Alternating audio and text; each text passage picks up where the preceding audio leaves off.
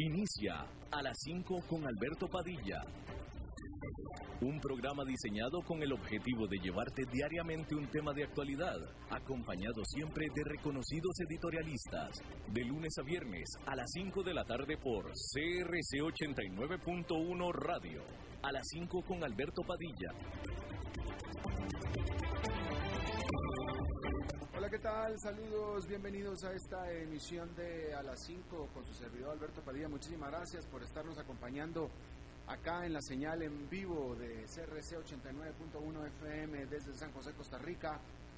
Muchas gracias para los que nos están siguiendo en vivo en la señal de Facebook Live, en el resto del mundo de habla hispana.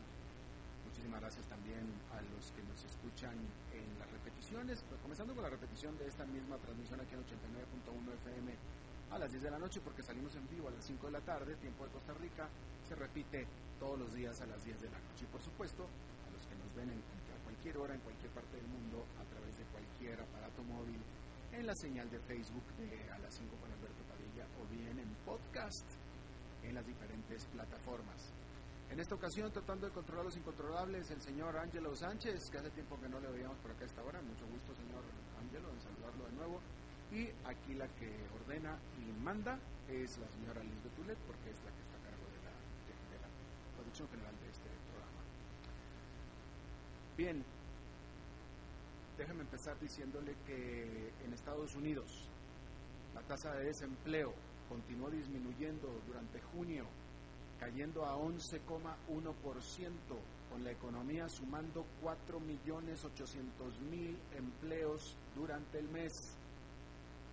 Se trata de un desempeño mucho mejor al esperado por los economistas. Se trata también del segundo mes consecutivo con creación neta de empleos, luego que se destruyeron más de 20 millones durante abril por los encierros por la pandemia. Esto en cuanto a las cifras mensuales.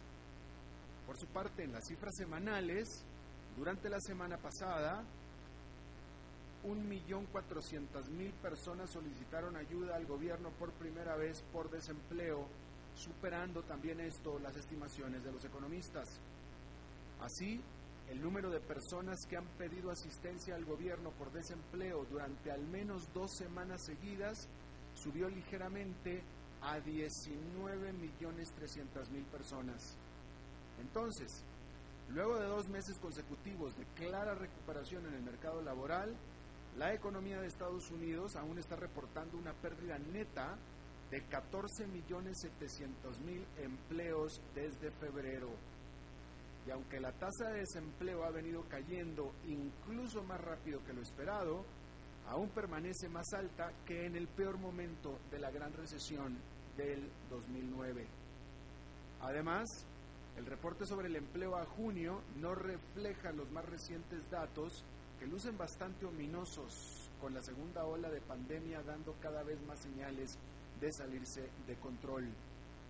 El banco de inversión Goldman Sachs estima que más de la mitad de Estados Unidos está eh, ya sea revirtiendo o poniendo en pausa sus planes de reactivación al estar explotando las infecciones que han estado rompiendo récord cada día consecutivo.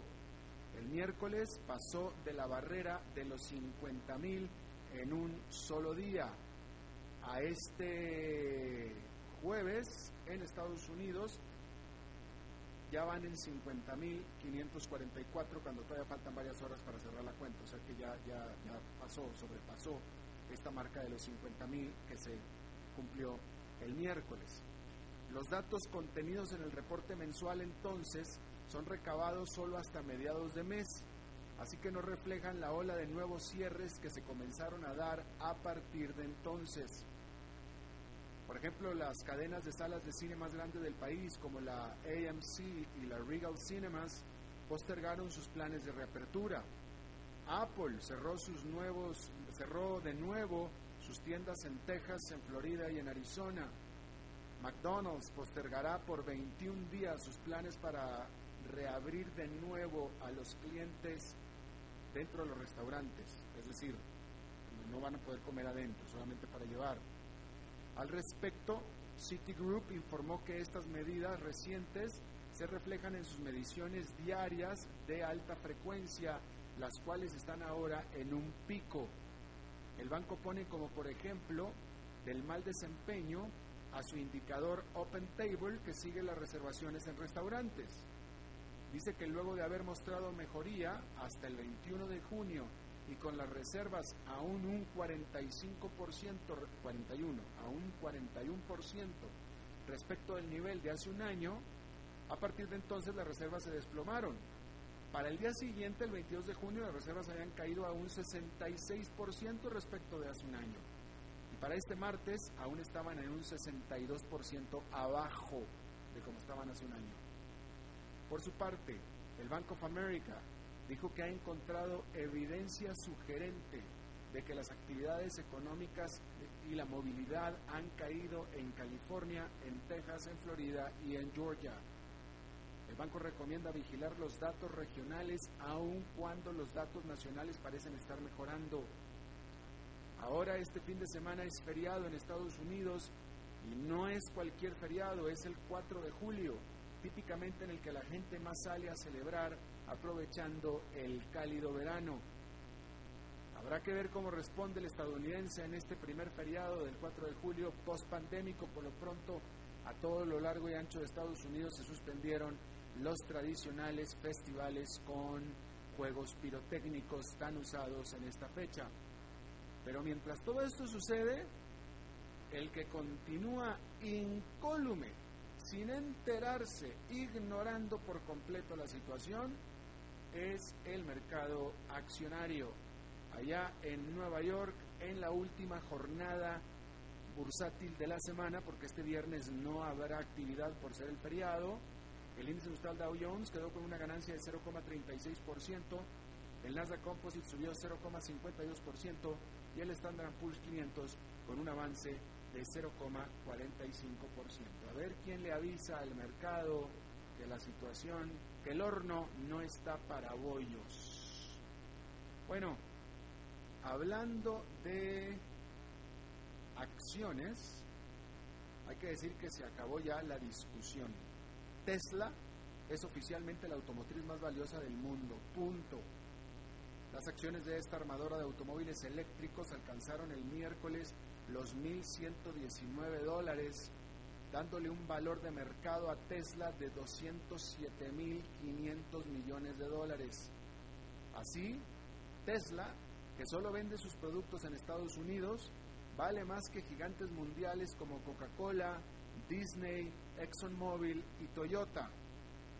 En las últimas semanas había debate sobre el momento en el que Tesla le robaría la corona a Toyota, que es la segunda más grande automotriz del mundo, como la valiosa, como la más valiosa. Toyota es la segunda automotriz más grande del mundo, pero era la más valiosa. Y se discutía cuándo Tesla la iba a sobrepasar, sobre todo porque había desacuerdo sobre el verdadero valor de la japonesa Toyota. Pero pues la discusión se cerró ya y Tesla se queda con el título sin lugar a duda ya. Las acciones de Tesla han estado flotando por el espacio sideral, ganando en lo que va del año 168%, mientras que el SP500, el indicador, está abajo todavía 3,5% también en lo que va del año. Si usted hubiera invertido en enero 100 dólares en Tesla, hoy usted tuviera más de eh, hoy usted tuviera 168 dólares. No es cierto, no, no, no, que mentiras que le estoy diciendo yo. Si usted hubiera invertido 100 dólares en Tesla, hoy tuviera 268 dólares. En los últimos 12 meses, las acciones de Tesla han ganado más de 400%. Es decir, que si usted hubiera invertido en Tesla hace un año, hoy tendría usted más de 400 dólares. Sin embargo, la empresa, que es rentable, es rentable, no es lo suficientemente aún como para pertenecer al indicador Standard Poor's 500. Además, la realidad es que el desempeño de las acciones de Tesla es más basado en las expectativas futuras que en los hechos actuales. Tesla produjo menos de 103 mil vehículos en los primeros tres meses del año. Toyota produjo 2.400.000 vehículos. A pesar de todo, algunos accionistas de Tesla que se han enriquecido definitivamente han estado pidiendo que se vaya su jefe y fundador Elon Musk pues consideran que su compensación es simplemente demasiado alta, potencialmente hasta 56 mil millones de dólares durante los próximos 10 años, además de que consideran que no se le puede confiar con las redes sociales. Y en esto último sí tienen toda la razón. En esto último absolutamente tienen toda la razón. No se le puede confiar a Elon Musk con las redes sociales. Todos los problemas que ha tenido han sido por sus deditos en el teclado de su teléfono móvil. Y los 56 mil, 56 mil millones de dólares que probablemente va a ganar en los próximos 10 años, hay que decir que están estrictamente ligados al desempeño de la acción y de la empresa. O sea, es ligados al desempeño. Si se cumplen ciertas metas, ciertas metas, sí efectivamente se va a ganar 56 mil millones de dólares, pero todo eso estaba firmado y aprobado por los accionistas desde que contrataron o desde que decidieron que se quedara Elon Musk como presidente. Así es que ahorita renegar de eso, pues eh, suena un poquito, digamos que, pues inmoral, digámoslo así. Inmoral sonarán los 55, 56 mil, millones de dólares, no, sé, no creo. Si están acordados, si, en eso acordaron, pues no, inmoral no es, es mucha plata, sí, sí es mucha plata. Es mucha plata para una persona, probablemente, pero pues eso fue lo que acordaron. Fue lo que acordaron. Es más, para eso lo dejaron en el puesto. Para que cumpliera las para que cumpliera los objetivos y poder así hacer que él ganara 56 mil millones de dólares. Para eso lo pusieron ahí. Bueno, en otro tema, China compró tanto petróleo barato durante febrero y marzo que en sus costas hay hoy decenas de tanqueros repletos esperando descargar el crudo. China es el segundo consumidor de petróleo del mundo, solo después de Estados Unidos, y al 29 de junio había acumulado 73 millones de barriles en 59 tanqueros anclados en la costa norte del país. Los barriles que están llegando estos días habrían sido comprados en marzo y en abril, cuando los precios del petróleo estaban por los suelos por el choque de la pandemia. En el caso del petróleo estadounidense, su precio cayó por debajo de 0 dólares el 20 de abril, por primera vez en la historia. El almacenamiento flotante de China, que se define cuando el tanquero ha estado anclado al menos por siete días, se ha cuadruplicado desde finales de mayo, alcanzando su mayor cantidad desde que se lleva registro, que es apenas en el 2015. Hay que decir que evidentemente China aprovechó los precios bajos para salir de compras por el mercado petrolero. Bueno, pues este jueves los rusos se despertaron con la novedad de que el 78% de ellos votaron a favor de los cambios a la constitución que le permiten a su impopular presidente Vladimir Putin quedarse en el poder más allá del 2024. Sería novedad para ellos, mas no sorpresa. Esa alta participación ciudadana del 78% había sido prevista desde febrero por el Kremlin y se publicó antes de que cerraran los centros de votación. La cantidad real de personas que en efecto acudieron a votar será en realidad imposible de conocer jamás. El hecho es que el plebiscito, que duró más de una semana y se hizo en parte electrónico, fue más circo que un referendo real. Aún así, una encuesta de salida realizada por la campaña por el no, hecha el último día de la votación, mostró que en Moscú más del 50% y en San Petersburgo más del 66% votó en contra de las enmiendas constitucionales y de acuerdo a una encuesta reciente, solo el 25% de la población está en favor de que Putin se quede en el poder, aunque en realidad no tienen la oportunidad de expresarlo abiertamente. La gran diferencia entre estos datos y los resultados oficiales quizás son los mejores indicadores de la tremenda pérdida de popularidad de Putin y por supuesto de su legitimidad. En otra información, déjeme, eh, bueno, déjeme hablar un poquito acerca de las aerolíneas de Estados Unidos. Primero que nada, algo que compete, pues sobre todo a Costa Rica, que siendo el país más turístico de Centroamérica y de Sudamérica, permanece con su aeropuerto cerrado y no aceptando vuelos, no aceptando extranjeros, no aceptando turistas. Bueno, al respecto déjenme le informo que Southwest Airlines, que es una de las cuatro grandes aerolíneas de Estados Unidos y la más grande aerolínea de descuento, eh, anunció este miércoles que está retomando vuelos internacionales desde Estados Unidos a destinos en el Caribe y en, eh, en el Caribe, concretamente las Bahamas, Jamaica y Cancún está empezando a volar a Cancún, a Montego Bay, a Nassau, a Los Cabos también. ¿Qué significa esto? Bueno, pues que ya hay países que están empezando a aceptar turistas de Estados Unidos. Es más, y no nada más es eso, sino que los turistas de Estados Unidos están empezando a estar dispuestos a viajar. Por eso es que Southwest está abriendo estos vuelos. Y bueno, eh, mientras tanto, el principal, el que hubiera sido principal competidor de todos estos destinos, que es Costa Rica, permanece con su aeropuerto cerrado, no aceptando turistas por lo menos durante todo julio. Por supuesto que también significa que el que hasta marzo era el vibrante sector turístico de Costa Rica, del cual depende aproximadamente un 11% de la actividad económica del país, está totalmente cerrado, total y absolutamente, completamente cerrado. A este país, a Costa Rica, no entran turistas, punto, se acabó. Ahí, bueno, supongo que debería ser algo que deberían estar pensando las autoridades ticas, ¿no? Porque los americanos ya están empezando a visitar, ya están empezando a volar, ya están empezando a vertir su dinero sobre las industrias turísticas de otros países que los están aceptando, no Rica. Bueno, y en esta que tiene que ser una muy difícil decisión, muy difícil decisión, la más grande aerolínea de Estados Unidos, American Airlines, canceló, cierra su hub de Los Ángeles para destinos internacionales.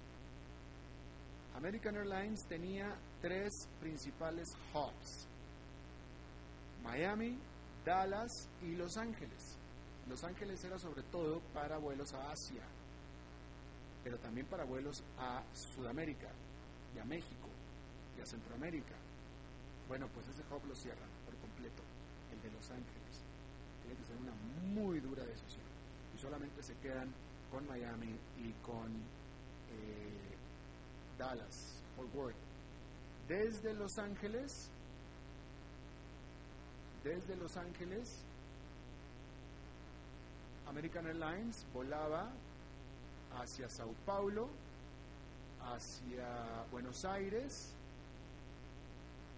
y eh, a varios puntos en México también. Bueno, pues todos esos vuelos quedan absolutamente cancelados, en lo que de nuevo debe ser una muy dura decisión para cualquier aerolínea. Bueno, otra, fíjese este, eh, la, la CEPAL, la CEPAL, la Comisión Económica para, Económica para América Latina y el Caribe, dependiente de las Naciones Unidas, acaba de sacar un informe llamado Sectores y Empresas frente al COVID-19, Emergencia y Reactivación. El informe dice así, más de un tercio del empleo formal y un cuarto del Producto Interno Bruto de América Latina y el Caribe se generan en sectores fuertemente golpeados por la crisis económica derivada por la enfermedad COVID-19 más aún, menos de la quinta parte del empleo y del PIB se generan en sectores que serían afectados solo de forma moderada. Pero fíjese, eh, y aquí es donde está, en el detalle, en, lo que no se dice es donde está el problema. Más de un tercio del empleo formal, que es mucho, y un cuarto del Producto Interno Bruto. Del empleo formal, obviamente el informal no se puede contar porque no se sabe el dato, pero evidentemente es mucho mayor todavía. Pero de lo que es formal, más de un tercio y un cuarto del Producto Interno Bruto de América Latina y el Caribe se generan en sectores fuertemente golpeados por la crisis económica derivada, del COVID. Bien, eh, dice, la crisis económica derivada de la pandemia ha llevado a la suspensión total o parcial de las actividades productivas en el informe se identifican tres grupos de sectores según la magnitud de los efectos de la crisis, eh, fuertes, significativos y moderados. Los sectores más afectados son el comercio mayorista y minorista también, las actividades comunitarias sociales y personales, hoteles y restaurantes, actividades inmobiliarias, empresariales y de alquiler y las manufacturas. Y esto es muy importante y usted sabrá si en su país se está aplicando esto o no. Ante esta situación, la CEPAL enfatiza la necesidad de dar una respuesta a gran escala para evitar la destrucción de la producción o de las capacidades productivas. Para ello, la CEPAL propone cuatro conjuntos de medidas. Y usted me dirá si en su país se hacen o no. En Costa Rica no. Uno, ampliar los plazos y los alcances de las líneas de intervención en materia de liquidez y financiamiento para las empresas. Dos, cofinanciar la nómina salarial de las empresas durante seis meses para evitar la destrucción de capacidades. Tres, realizar transferencias directas a los trabajadores autónomos. Y cuatro, apoyar a las grandes empresas de sectores estratégicos que resulten gravemente afectadas por la crisis. ¿Cuántos países de América Latina están haciendo esto? Yo creo ninguno, ¿eh? Definitivamente mucho, muy pocos. Bien, antes de pasar a una pausa vamos a dar un repaso pequeño de lo que está pasando con la pandemia. Primero que nada, nada más decirle que, eh, bueno, en Estados Unidos, como estábamos viendo, están aumentando los casos de manera exponencial. Bueno, vamos a empezar con una doméstica, Costa Rica en este país. De nuevo se volvieron a decretar eh, medidas de encierro eh, ante la pandemia que ha estado eh, creciendo exponencialmente. Ayer tuvimos una entrevista muy interesante al respecto, se la recomiendo mucho si no la escuchó, se la recomiendo que la escuche, ahí está en la página de Facebook del el programa, a las 5 con Alberto Padilla o en el podcast también. Pero esto es interesante porque Costa Rica es el primer país de América Latina y el único otro país en el continente que está teniendo una ola, una segunda ola, una segunda ola de la pandemia más fuerte aún que la primera. Estados Unidos y Costa Rica son los únicos dos. Y ambos países están decretando de nuevo medidas de encierro. Y ahí tiene usted. Bueno, en el caso de Estados Unidos, en Texas, después de que el gobernador de Texas había estado en contra, abiertamente en contra de que las autoridades locales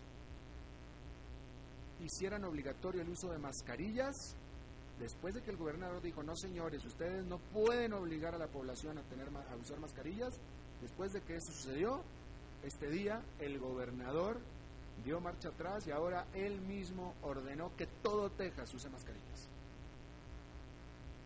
Y bueno, ahí lo tiene usted. En cuanto a las cifras de la pandemia, en este momento Estados Unidos está reportando 50.544, cuando todavía faltan varias horas para que cierre el conteo. Brasil está contando 43.489 casos en este momento. La India 21.000, que es el tercero con más casos a nivel diario. Brasil ya está acercándose al millón y medio de casos. Estados Unidos no está lejos de los 3 millones de casos. Vamos a hacer una pausa y regresamos con nuestra entrevista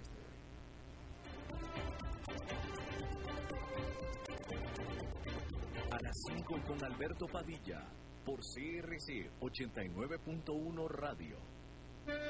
Tinto, blanco, rosado, espumante, seco, dulce el vino es como los amigos, proviene de diferentes cepas y familias convertidas en bodegas de tradición. La Iride, una bodega personal establecida en Mendoza, Argentina, produce vino de exportación con la calidad de Mendoza, expresada en taninos frescos, frutales, remembranzas de tabaco y chocolate. Una fiesta al paladar. La Iride, vinos argentinos de tradición. CRC 89.1 Oyentes informados. El agua es vida, salud y bienestar. Por eso, vos y los tuyos necesitan agua purificada, ozonizada y embotellada San Ángel. Hace que tu vida sea más larga y saludable con agua San Ángel. Disfrútala naturalmente y viví una experiencia con agua purificada San Ángel. Pureza que se siente. Búscanos en Facebook como Agua San Ángel. En tiempos de emergencias y de incertidumbre, es fundamental la información verificada y confiable. Evite los medios anónimos e irresponsables. Dígale no a las noticias falsas.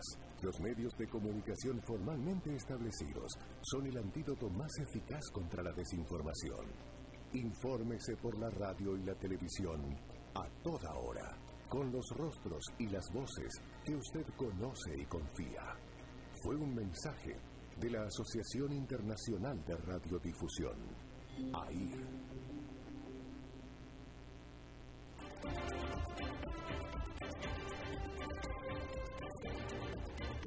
Seguimos escuchando a las 5 con Alberto Padilla. Bueno, muchísimas gracias por continuar con nosotros. ¿Cuál marca será la siguiente que se le una a Unilever, Pfizer, Starbucks y muchas otras más en anunciar que dejarán de comprar publicidad en la pionera y más grande red social del mundo?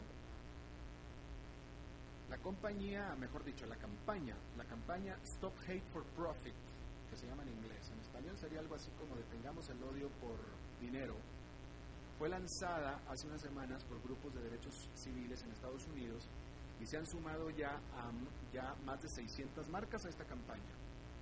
Le demandan a Facebook una posición más estricta con los mensajes de odio que suben sus usuarios o bien van a dejar de darle su dinero.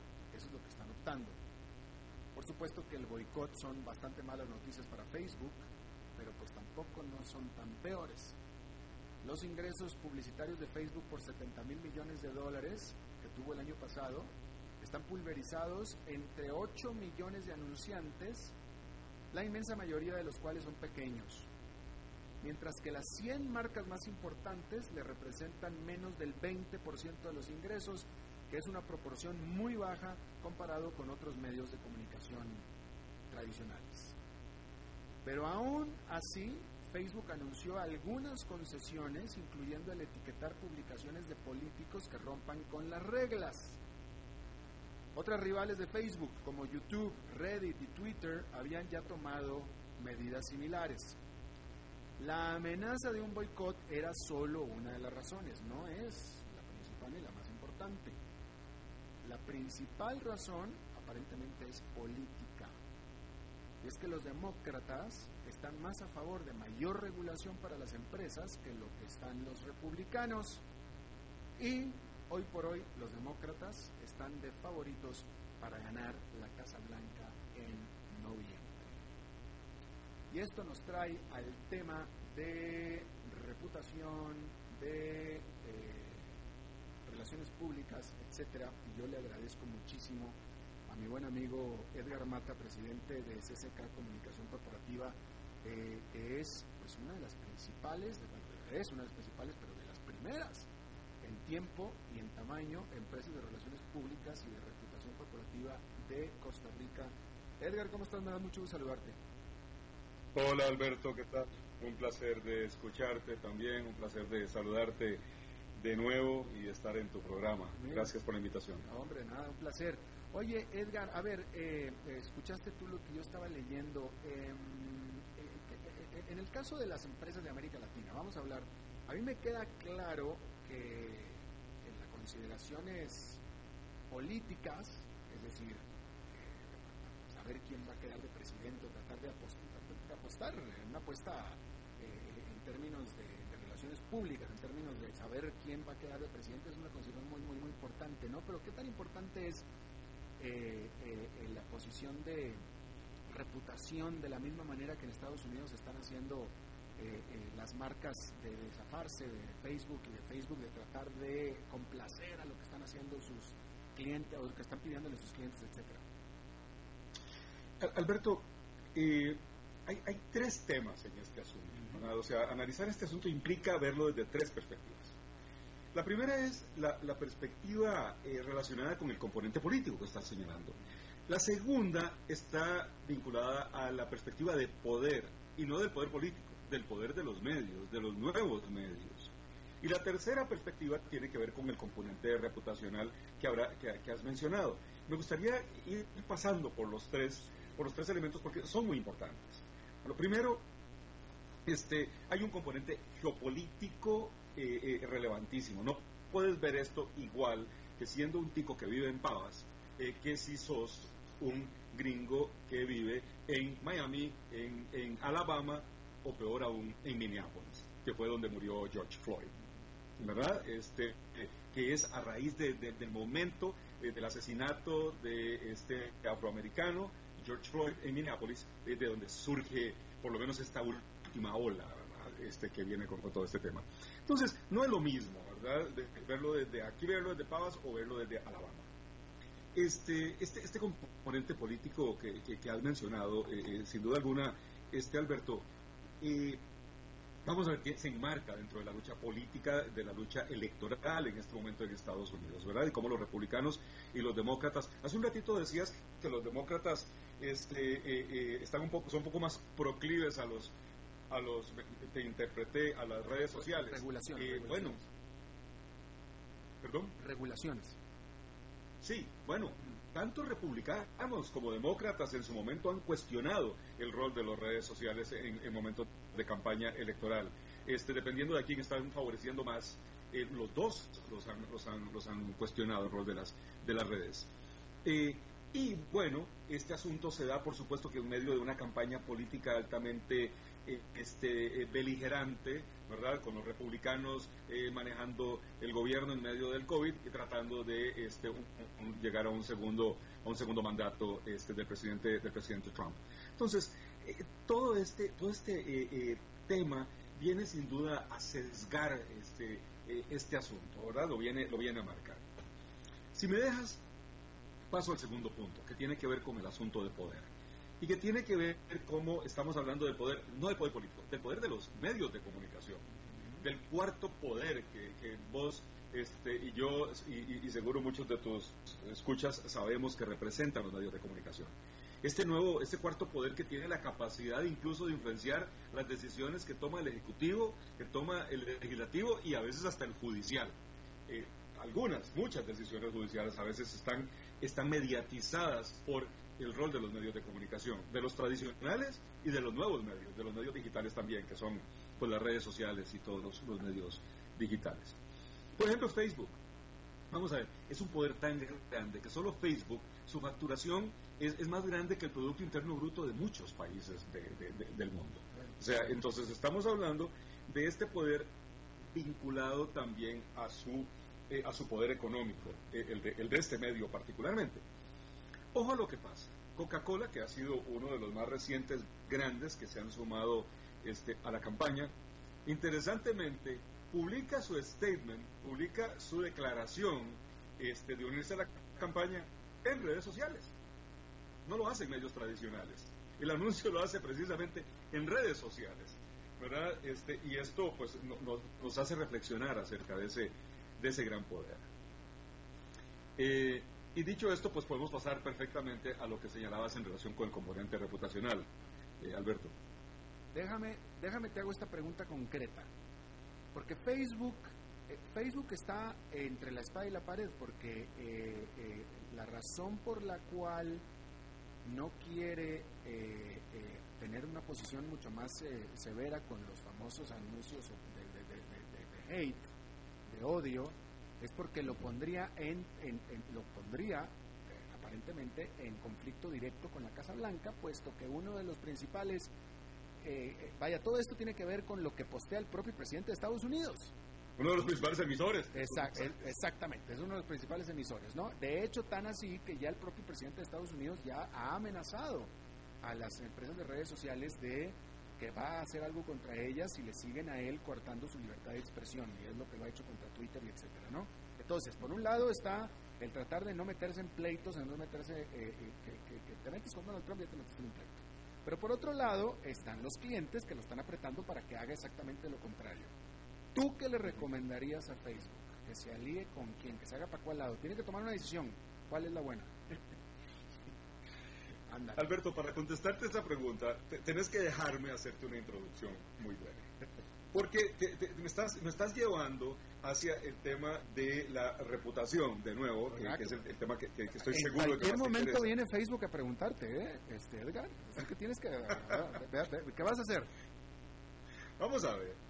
Primero, recordemos que la reputación empresarial o la reputación corporativa, que tiene que ver con opiniones, ideas, conceptos, percepciones acerca de la marca o acerca de la empresa, este, y no vamos a entrar ahorita a diferenciar imagen y, reputación, esos son tecnicismos a los que no vamos a entrar en este momento, pero lo que sí tengo que recordar es que la reputación se forma, eh, eh, eh, es una suma y resta, es una diferencia. Es la diferencia entre lo que la gente espera de la marca y la diferencia, perdón, la diferencia entre lo que la gente espera de la marca y lo que la marca realmente es o hace. ¿Ok? Por un lado, entonces, cuando restas eso y te da una diferencia, eso es lo que da este, el índice reputacional, ¿verdad? O sea, ¿qué es lo que la gente espera y qué es lo que la gente, lo que la empresa hace o dice exactamente? Eh, em, ahora bien, este, en el caso específico de Facebook y en el caso específico de lo que ha pasado con las otras, con estas marcas que se han aliado, eh, eh, ¿afecta o beneficia esta decisión o ha afectado o ha beneficiado esta decisión la, reputación de uno o de otro, de Facebook o de las empresas? Vamos a ver. Lo que sí sabemos en este momento, que por cierto, una nota, perdón, recordemos que ya Facebook dio el brazo a torcer, ¿verdad? Ya aceptó que se realice una auditoría sobre cómo controla los discursos de odio. Es una auditoría que va a realizar eh, una empresa que se llama Stop, eh, perdón, se llama Media Rating Council. Va a realizar métricas en medios para eh, efectuar esta, esta auditoría que, que, Facebook aceptó que se realizara. Que por cierto no se ha hecho la extensión y el momento de la auditoría, pero, bueno, sí ya, ya, ya ha hecho, dijo que sí lo aceptaba. Ha hecho, ha hecho concesiones, pero evidentemente no ha hecho lo suficiente como para evitar que las compañías se le sigan yendo. Es decir, todavía no hace lo que las compañías quieren que hagan. Entonces la pregunta es, ¿para dónde se va a hacer Zuckerberg? ¿Se debe aliar con sus clientes o se debe aliar con el poder político de la Casa Blanca? Yo creo que, yo creo que es, tenés que leer esto desde los Estados Unidos para empezar, ¿verdad? Eh, el, consumidor actual en los Estados Unidos, sea republicano o sea demócrata, en el fondo es un consumidor más consciente independientemente incluso este, de, eh, eh, del independientemente incluso del tipo de discurso que tenga, su acción es una acción mucho más consciente y es una acción mucho más conciliadora con temas como derechos civiles eh, y es, y es más aceptadora de las diferencias en términos generales como consumidor. Si quieres que llegue a tu punto, este, este, yo quiero, yo tengo que decirte, Alberto, que yo creo que Facebook va a tener que ceder más en relación con las demandas de las empresas. Yo creo que Facebook va, es que es que ya está cediendo, ya ha tenido que ceder, ¿verdad? Ahora, vamos a ver, veamos este punto. Veamos este punto importantísimo. Este, ¿está esto contribuyendo a la reputación de las empresas? te lo voy a plantear desde, otra, perspectiva. ¿De qué empresas? ¿De los clientes? de las empresas que, han dejado de facturar en Facebook, ¿verdad? Instagram y en, el conglomerado del, grupo que incluye WhatsApp también. Este, te lo voy a plantear desde esta perspectiva. ¿Han subido las acciones eh, de estas empresas en la misma proporción en que han bajado las acciones de Facebook? No, han subido, se han ido al techo las acciones de las empresas en la misma proporción en que han bajado las acciones de Facebook? No. E, eso me parece que es un muy buen indicador de que al final de cuentas, para ir a tu respuesta concreta, Facebook va a tener que ceder. Y va a tener que ceder más de lo que, está, de lo que ha cedido todavía. Pero bueno, pero de nuevo, e, es un caso muy interesante porque estamos hablando de, vaya, una empresa, e, evidentemente Facebook está teniendo fuertes problemas para, para, poder irse para un lado o para el otro. Pues de nuevo, está entre la espada y la pared. Por un lado tiene al presidente y por otro lado tiene a sus clientes. Y no sabe, no, no, evidentemente está, o sea, me parece que es una situación muy complicada para, para el presidente de Facebook, ¿no? Sí, sin duda alguna. Eh, pero aquí, aquí va una, aquí va un tema que, que, tiene que ver, que tiene que ver, yo creo, y permitirme, este, Alberto, y que me lo permita también Mark Zuckerberg, tiene que ver con ética. Independiente, y de nuevo, eh, tratemos de alejarnos desde la perspectiva ética política de este asunto. O sea, no, no, no, trata de pensar que no estoy pensando como un republicano o como un demócrata en los Estados Unidos. Pensemos como un ser humano ético, como un ser humano que se guía por valores. Entonces, ahí vamos. Mark Zuckerberg debería resolver esta dinámica, debería resolver esta polémica, debería resolver este problema a partir de valores. Y a partir de valores como un empresario que es este, y debería guiarse en este momento tan importante de la historia de los Estados Unidos y tan importante de la historia de su empresa, está marcando pauta en cuanto a lo que sigue para el futuro de las redes sociales y de los medios digitales, en lo que viene de la historia, debería preocuparse por marcar esa pauta y decir primero el ser humano. Y de nuevo, no estoy hablando como demócrata, demócrata ni como republicano, primero el ser humano. Señores, este, este, Alberto, este señor eh, acaba de perder 7.2 billones de dólares, o sea, 7.2 mil millones de dólares. ¿Verdad? Este es, es, solo un poquito más pobre de lo que es. Mark Zuckerberg, que es, este su empresa, esta es su empresa, empresa de él, es donde él toma las decisiones, tiene que ver esto con una perspectiva humana. Y tiene que ver esto, creo yo, y permíteme ahí, esa es mi, mi opinión profesional y mi opinión personal, tiene que dejar de ver esto desde la perspectiva económica para ver esto desde una perspectiva ética humana. Bueno, ahí está. Edgar, vamos a tener que invitarte de nuevo porque contigo el tiempo, el tiempo se pasa muy rápido y nunca es suficiente. Un placer hablar con siempre, por, eh, con vos, Alberto, siempre. Mira, por cierto, que no se me olvide mandarte el saludo de Gustavo Verbú de Ketchum, Argentina, que te mandó un gran abrazo. Hablé con él ayer y le ah. conté que iba a estar con vos y te mandó un gran abrazo. Ah, bueno, pues hay que hablar también con él. Muchísimas gracias, Edgar Mata, presidente de CSK Comunicación Corporativa desde Costa Rica, San José. Muchas gracias, un abrazo. Un placer, Alberto, estar con vos y con tus oyentes. Gracias. Vamos a una pausa y regresamos con Fernando Francia. Las 5 con Alberto Padilla por CRC 89.1 Radio. Tinto, blanco, rosado, espumante, seco, dulce el vino es como los amigos, proviene de diferentes cepas y familias convertidas en bodegas de tradición. La Iride, una bodega personal establecida en Mendoza, Argentina, produce vino de exportación con la calidad de Mendoza expresada en taninos frescos, frutales, remembranzas de tabaco y chocolate. Una fiesta al paladar. La Iride, vinos argentinos de tradición. CRC 89. Oyentes informados.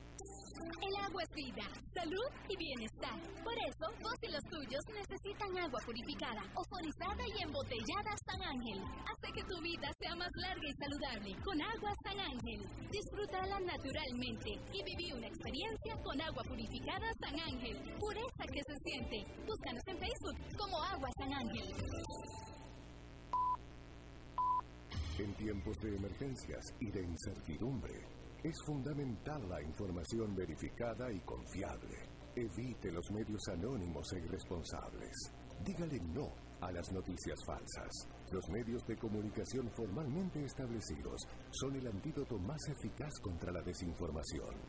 Infórmese por la radio y la televisión a toda hora, con los rostros y las voces que usted conoce y confía fue un mensaje de la Asociación Internacional de Radiodifusión, AIR.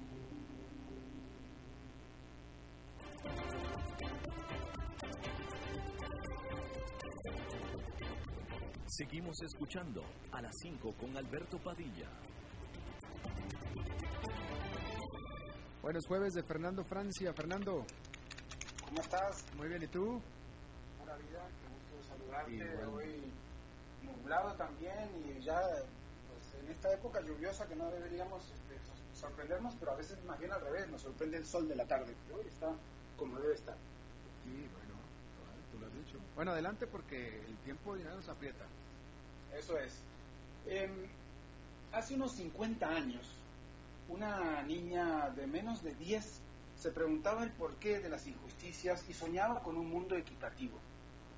Según contó la madre, esa niña tuvo que ir al psicólogo al entrar a la escuela a los 5 años. El diagnóstico fue una edad mental de 9 años. Ella escribía a los 7 sobre explotación laboral. Seguía siendo niña y le preocupaban el conflicto árabe-israelí, la revolución cubana, la dictadura chilena y la inequidad social en su propio país. La niña creció y unos años más tarde entró a la Universidad de Costa Rica. Ya eran los años 70. La región estaba convulsionada por guerrillas, por guerras, dictaduras y enfrentamientos en todos los países. Costa Rica, que había disuelto el ejército hacía unos veintitantos años, lograba una estabilidad envidiable.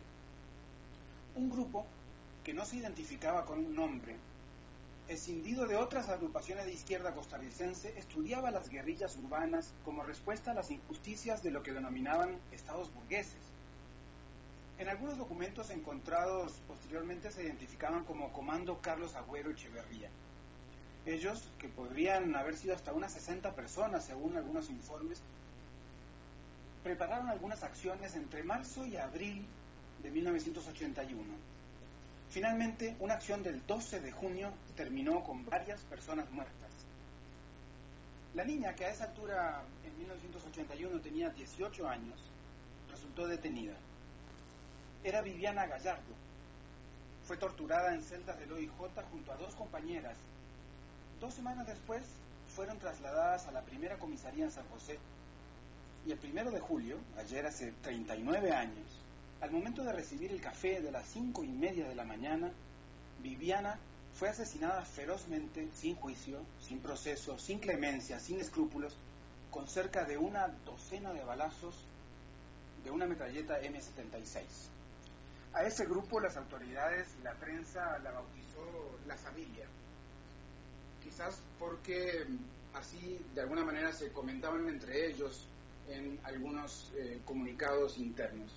Lo traigo hoy por la fecha, pero quisiera además desmitificar este asunto de el país donde nada pasa y también desmitificar, como ya lo hizo el investigador Eduardo Tristán de la Universidad de Santiago de Compostela, el tema de si era un grupo terrorista o un grupo revolucionario y qué quieren decir estos dos términos.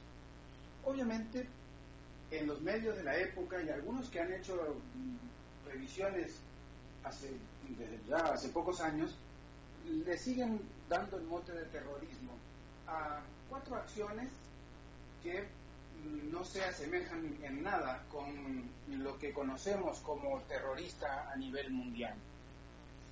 El 17 de marzo hicieron dos acciones sin mayores impactos y el 20 de abril otra. Y quizás el más recordado es haber intentado volar, o sea, dinamitar el busto de, Kennedy en el Parque Kennedy en San Pedro. Pero el 12 de junio fue esto que eh, sí terminó con varias personas muertas, algunos policías, un taxista, según dice la prensa del momento, y una de las personas identificada luego como Carlos Enríquez del propio grupo llamado La Familia.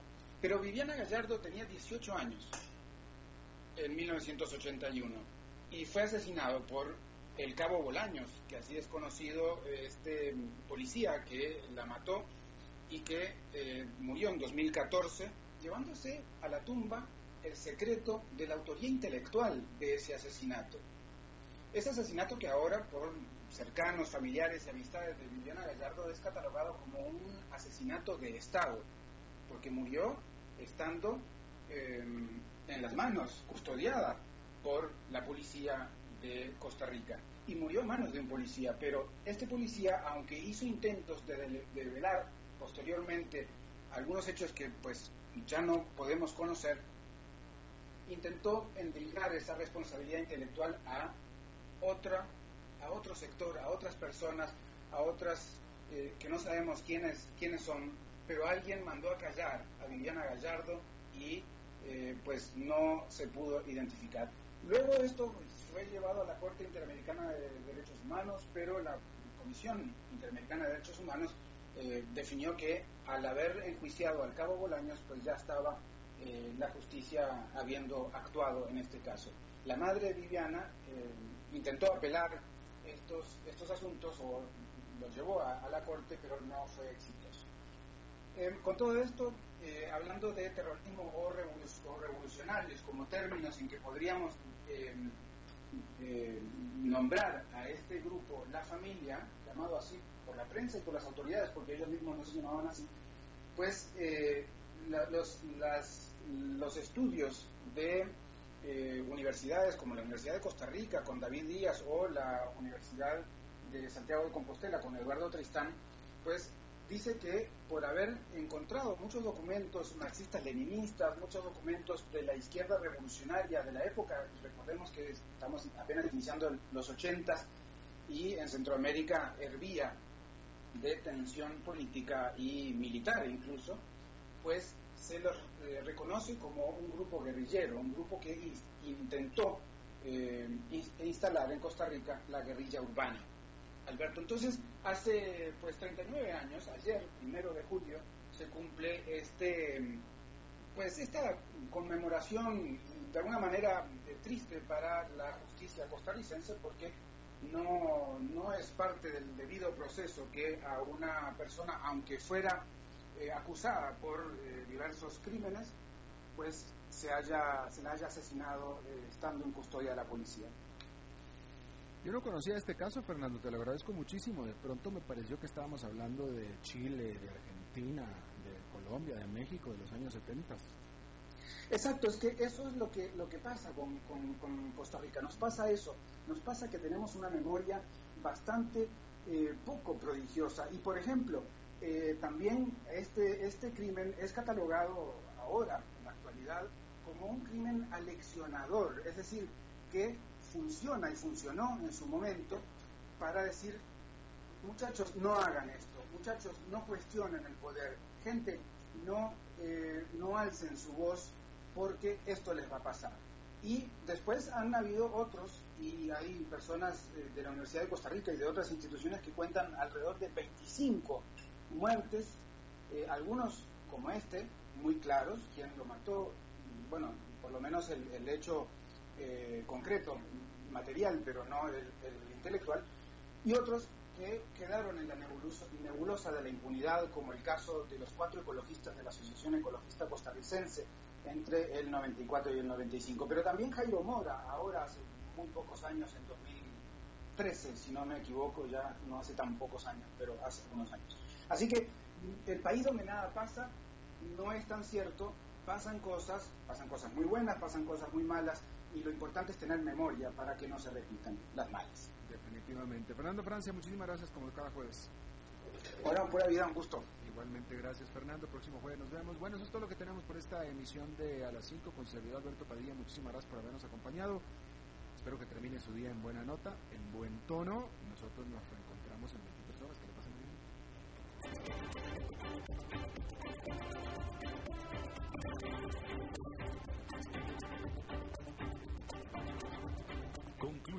a las 5 con Alberto Padilla. Un programa diseñado con el objetivo de llevarte diariamente un tema de actualidad, acompañado siempre de reconocidos editorialistas, de lunes a viernes a las 5 de la tarde por CRC 89.1 Radio, a las 5 con Alberto Padilla.